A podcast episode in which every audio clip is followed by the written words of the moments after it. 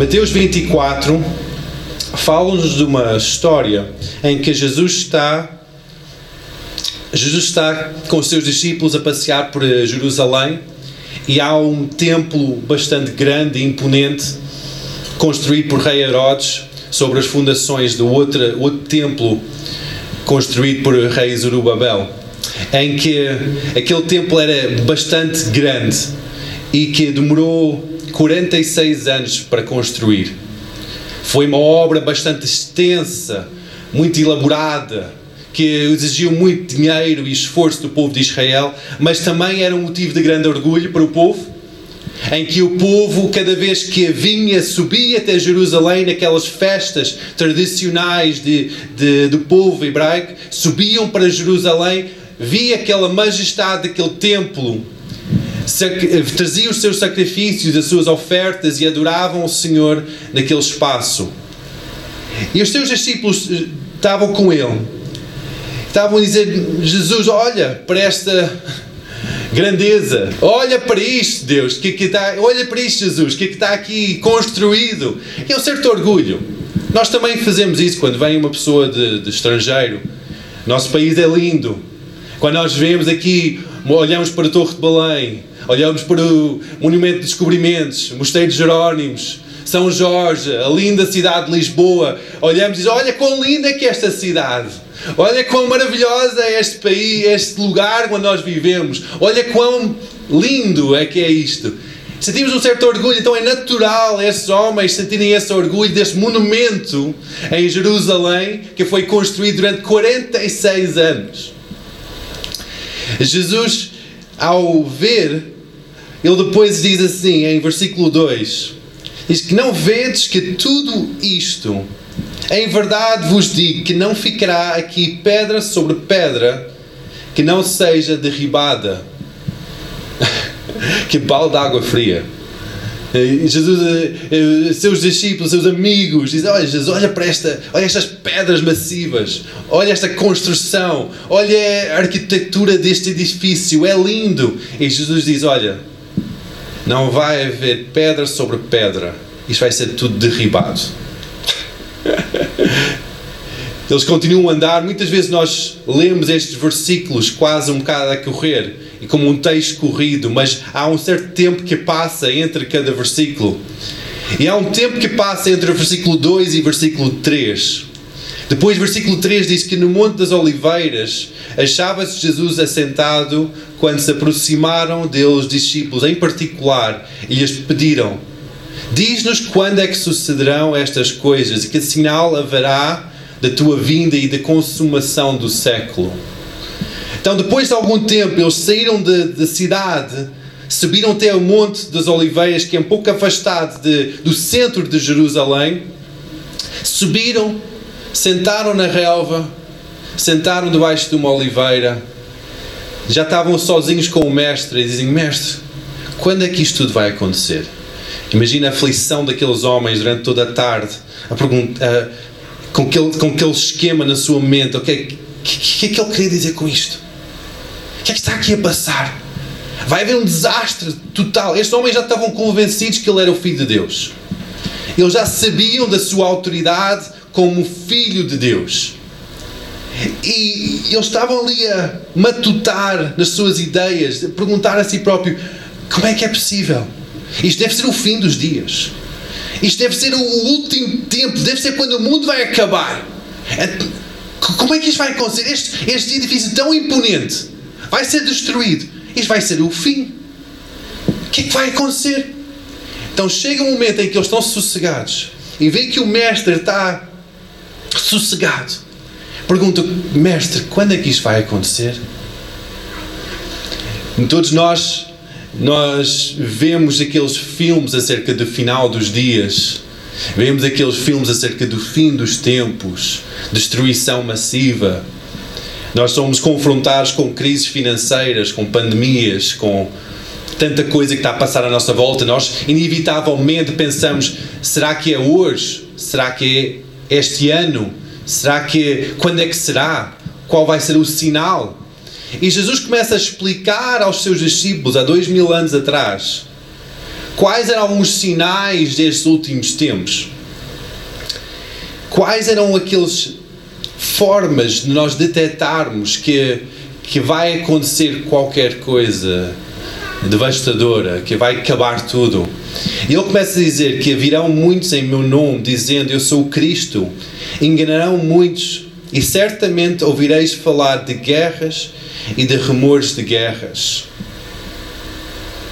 Ouvireis falar de guerras e rumores de guerras. Assim, há depois uma grande descrição de várias atividades, várias coisas que, que vão acontecer. E muitas dessas coisas nós temos já visto nos nossos dias. Mas eu quero focar só em algumas, só nesta, neste, neste versículo.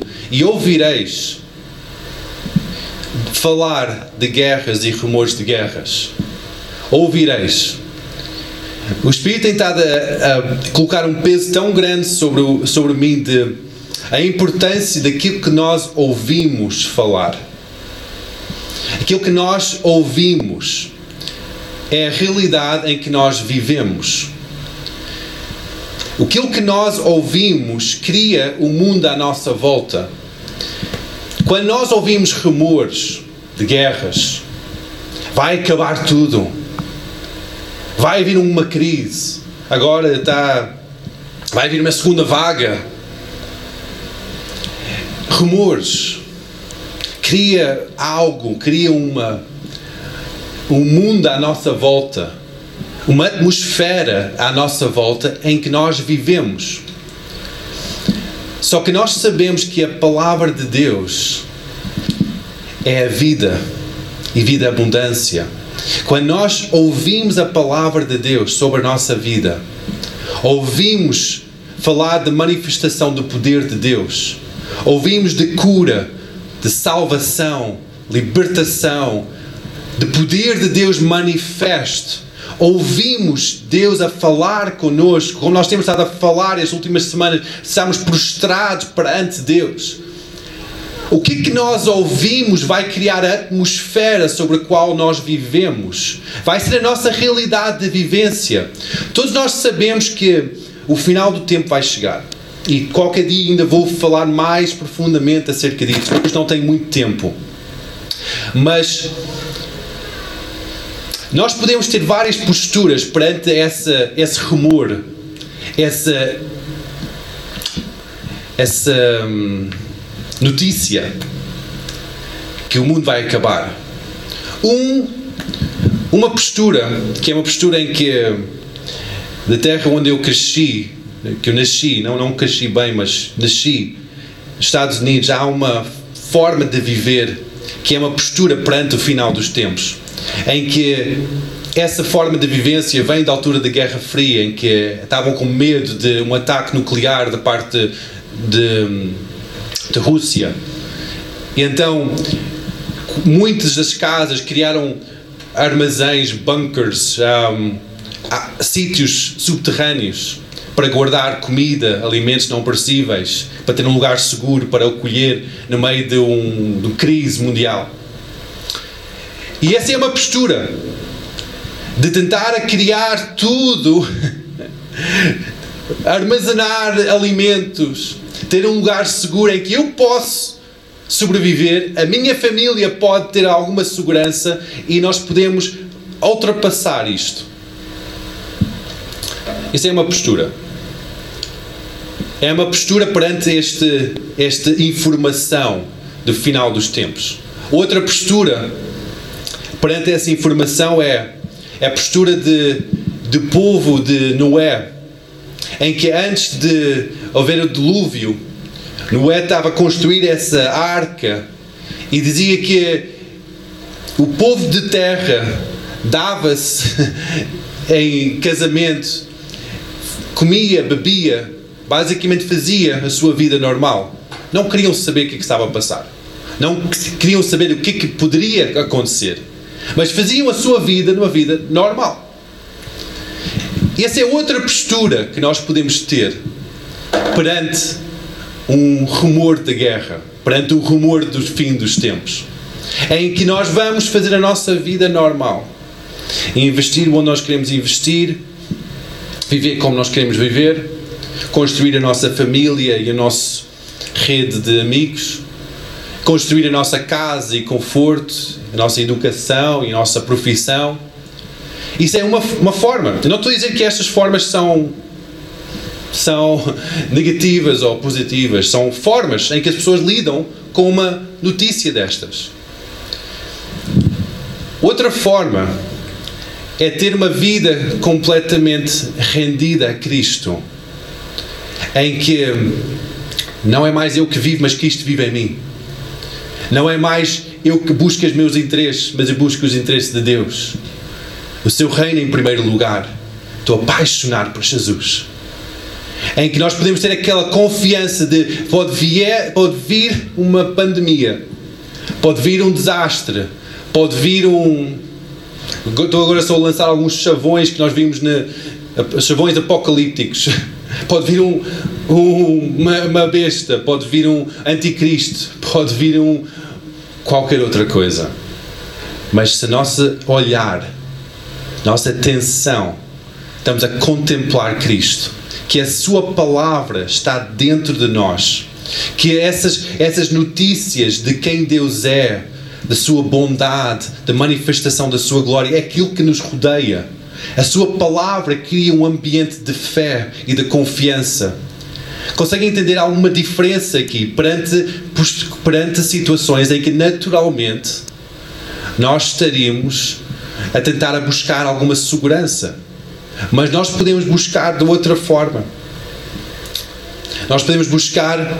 Nós, nós todos nós sabemos que, é, que vai acontecer o fim dos dias, mas não, nós estamos aqui na, na igreja porque nós temos aquela esperança que, ok, nós vamos ter uma vida eterna com Deus. E há aquela, há aquela promessa dessa vida eterna. Em Apocalipse 21 fala acerca disso. Fala acerca de da glória, da santidade de Deus. Fala, vamos, ver, vamos ler em conjunto. Apocalipse 21, versículo 5. E o que estava sentado sobre o trono disse: Eis que faço novas todas as coisas. E disse-me: Escreve, porque estas palavras são verdadeiras e fiéis. Se mais está cumprido. Eu sou o Alfa e o Ômega, o princípio e o fim. A quem que tiver sede, de graça lhe darei a fonte de vida, água da vida. Quem vencer herdará todas as coisas. E eu serei o seu Deus, e ele será o meu filho. Isto é maravilhoso. Todos nós gostamos desta promessa, é uma esperança que nós temos. É maravilhoso pensar que nós vamos ter essas bênçãos todas sobre a nossa vida. Mas depois segue o outro versículo e diz assim: Mas aos devassos, e aos feiticeiros, e aos idólatras, e a todos os mentirosos, a sua parte será no lago que arde com fogo e enxofre. O que é a segunda morte? Tantas vezes nós gostamos de, de, focar na vida eterna e na bênção que é de estar em glória com Deus, sendo esse o final dos nossos tempos ou a, a passagem para a eternidade gloriosa com Deus.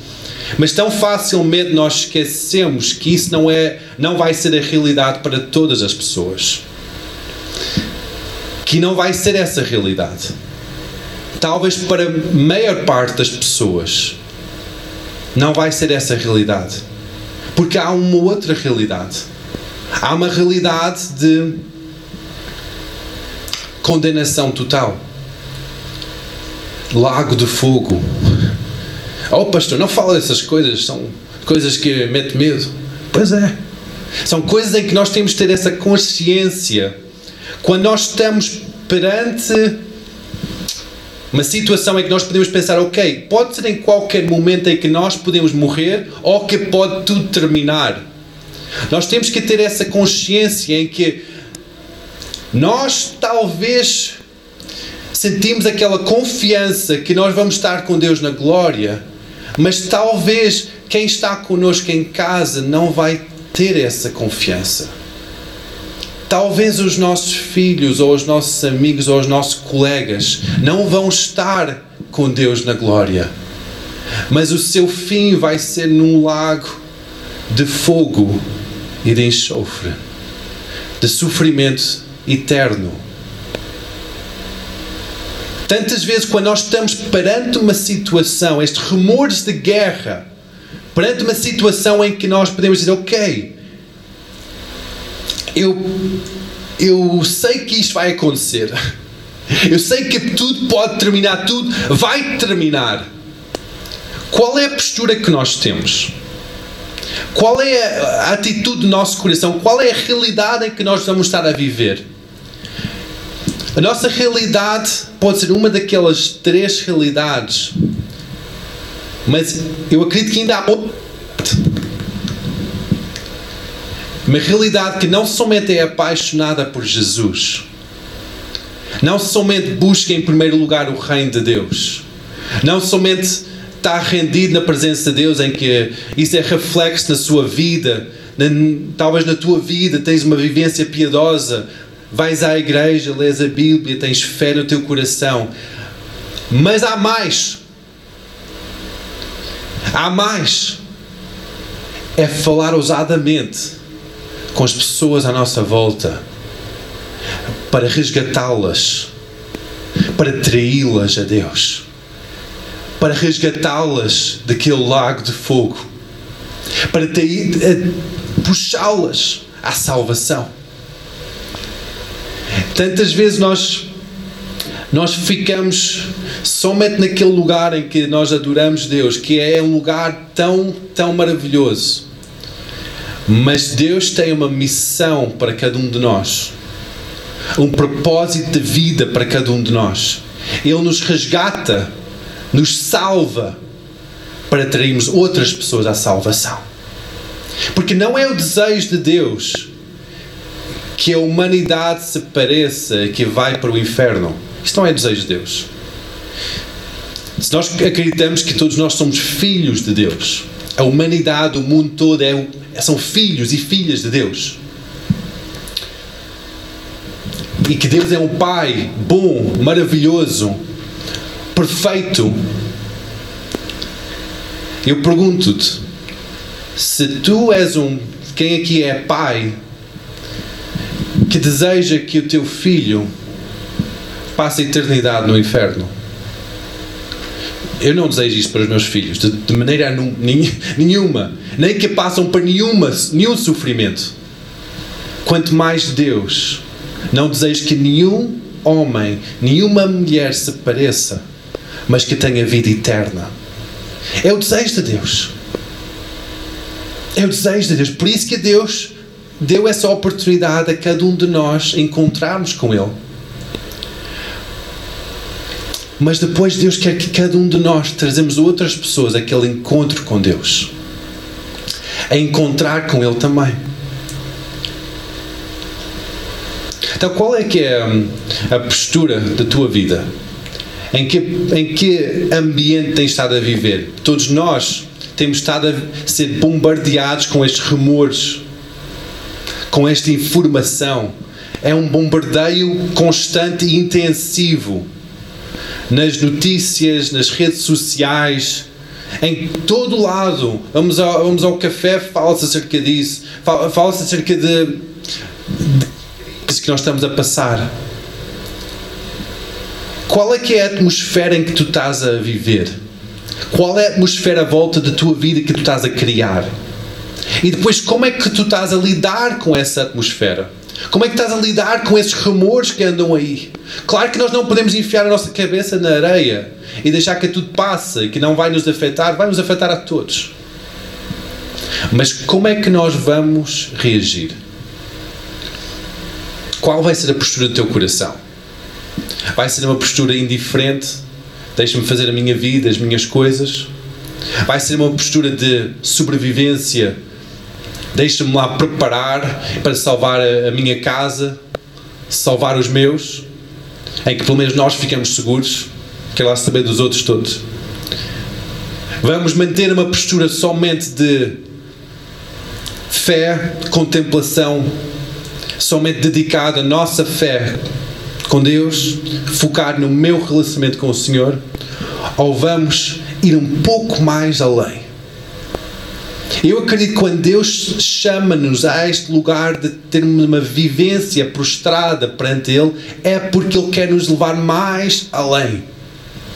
De não somente focar em nós termos um relacionamento com Deus, mas que o mundo tenha. Que as outras pessoas entram. Que ninguém se pareça, mas todos encontram o Salvador. Amém? Então, vamos ficar em pé.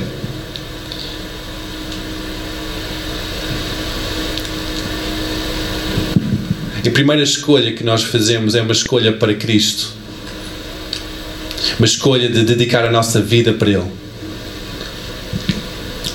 E depois, a outra escolha é de viver para Ele. Viver para Ele. Em que nós largamos o buscar dos nossos próprios interesses e buscamos a trazer pessoas a Ele, pessoas à salvação. Por isso, quando tu estás hoje de manhã, se tu queres entrar neste relacionamento com Jesus, o primeiro passo é entregar o teu coração para Ele.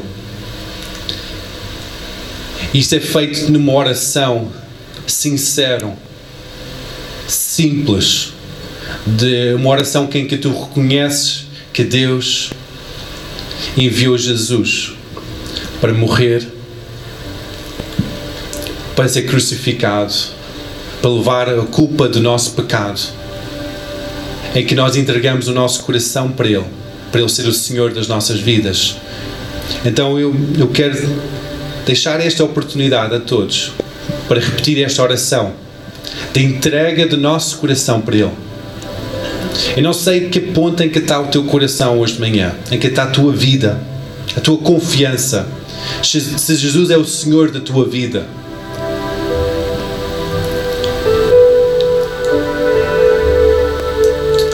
Se não tens essa certeza, então eu te encorajo hoje a repetir esta oração comigo.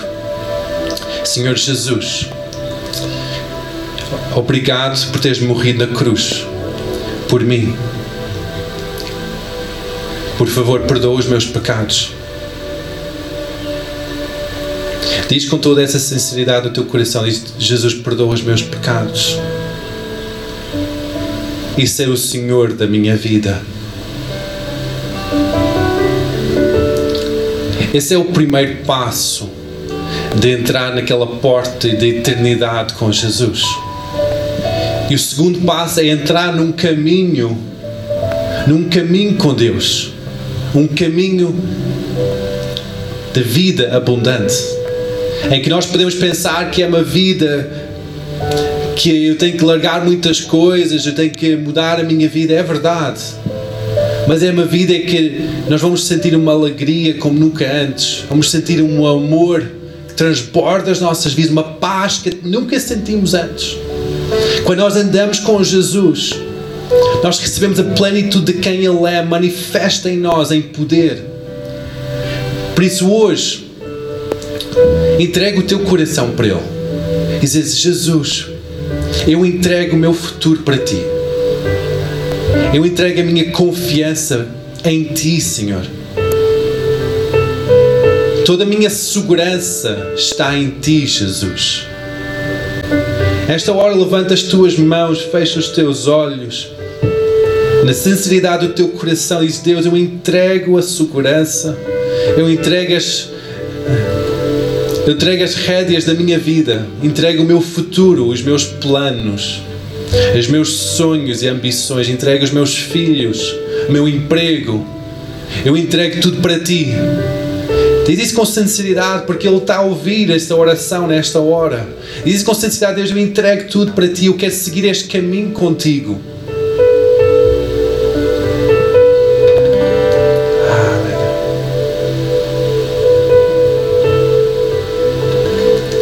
Agora vamos pedir o amor de Deus que inunda o nosso coração. Porque esse amor vai transformar-nos em uma pessoa que olha só para dentro para ser uma pessoa que olha para fora. É que nós podemos amar o nosso próximo como Jesus nos ama. Só o amor perfeito de Deus em nossas vidas pode fazer esse milagre. Então, põe a mão no teu coração e diz: Jesus, enche-me com o teu amor. Transforme-me com o teu amor. Jesus, eu preciso mais de ti. Enche-me completamente. Enche-me completamente. Enche-me com teu amor. Transforma-me com teu amor. Transforma-me com teu amor, Senhor.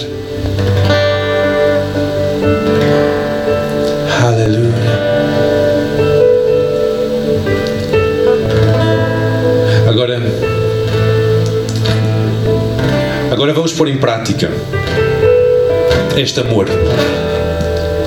Eu sei que todos nós, sei que tu conheces alguém, uma pessoa que não conhece Jesus. Eu sei que cada um de nós conhecemos pelo menos uma pessoa que não é cristã, que não conhece Jesus. E hoje, em oração, nós vamos clamar pela salvação dessa vida. Amém? Amém, igreja? Então vamos terminar com isto. Vamos orar, cada um de nós. Vamos orar, vamos levantar a nossa voz e vamos declarar salvação sobre essa pessoa. Vamos declarar essa a pessoa é salva. Encontra com Jesus. Diz em voz alta esse nome dessa pessoa.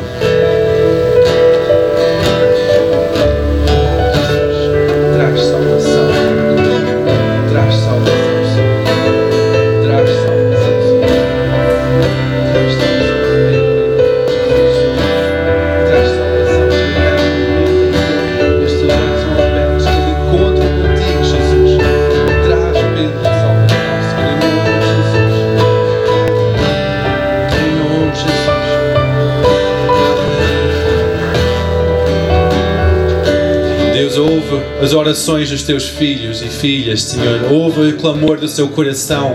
Não é ao favor deles, Senhor, mas é a favor dos perdidos, das pessoas que não te conhecem, Senhor. E Deus, que cada uma destas pessoas, que ao longo desta semana, sejam impactadas pelo teu amor, que sejam abanadas com o teu poder e que te encontram como Senhor e Salvador. Em nome de Jesus, Senhor, atrai estas pessoas. Atrai as pessoas. Tu ouviste, Santo Espírito, estes, estes nomes que foram proferidos, Senhor. Estas pessoas que foram trazidas perante o teu trono. E Deus, eu clamo, Senhor, que sejam atraídas a ti esta semana e que haja encontros divinos, que haja salvação, e que cada uma dessas pessoas encontram-te como Senhor e Salvador das suas vidas. Em nome de Jesus, e a igreja diz: Amém. Amém. Deus é bom, Deus é bom, e com Ele não temos que temer nada. Não temos que temer nada, não há nada que nos pode tirar desse amor. Pode vir a perseguição, pode vir as pandemias, pode vir os rumores. Mas quando nós estamos ligados a Ele, apaixonados por Ele, a fazer a Sua vontade, nada vai nos tirar aquela paz, aquela esperança, aquela alegria da salvação. E que nesta semana, que, essa, que esse poder manifeste de Deus seja ativo nas vossas vidas, seja presente em tudo que vocês fazem, tudo pela glória de Deus.